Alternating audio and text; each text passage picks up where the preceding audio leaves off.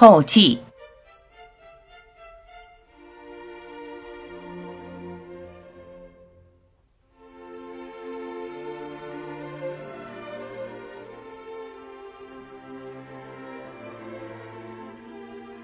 笔者在定陶县侨办工作时，曾有幸接待过杨正民先生。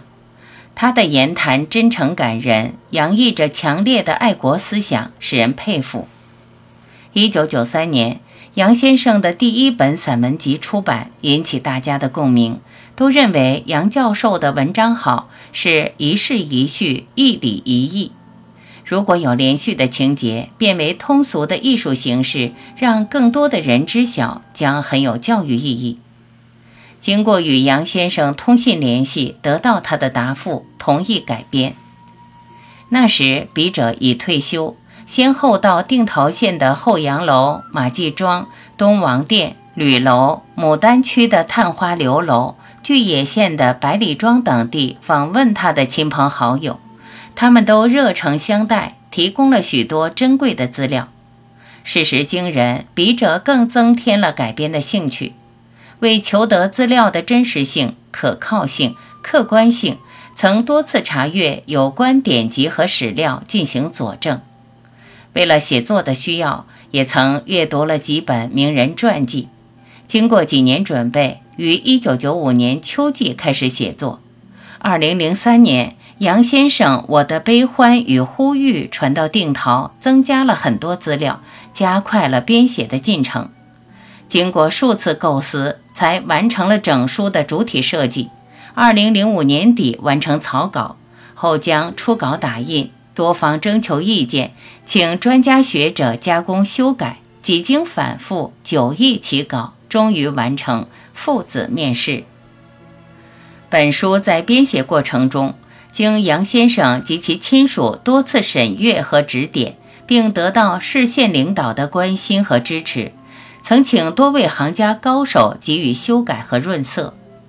菏泽市副市长段伯汉、张存金，原定陶县县长赵传山，定陶县县长陶体华，市侨办副主任王同文，县政协主席刘本明，副主席李慧敏，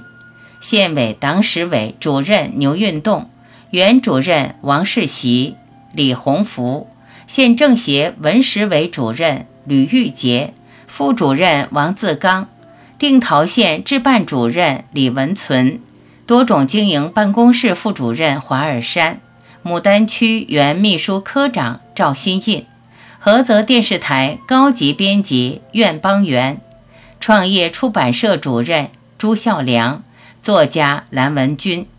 县教研室何方新，侨联中学教师。卢金成，南京市酿酒总厂高级工程师杨兰英，南京市东南大学教授宋焕明，以及贾复兴、季慧、魏存、徐世坤、李丰安、陈翠红、陈翠燕、陈霞等同志，在百忙中热情相助，精细指导此书的编写工作。此外，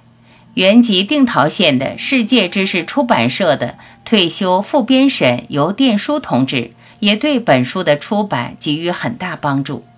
借此机会，谨向各位领导和参与这项工作的所有同志一并致谢。由于作者年老体弱，水平有限，书中多有不足之处，敬请各界朋友指正。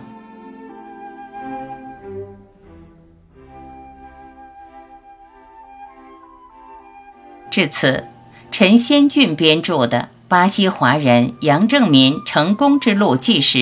一家九博士全部播讲完毕。感谢您的收听，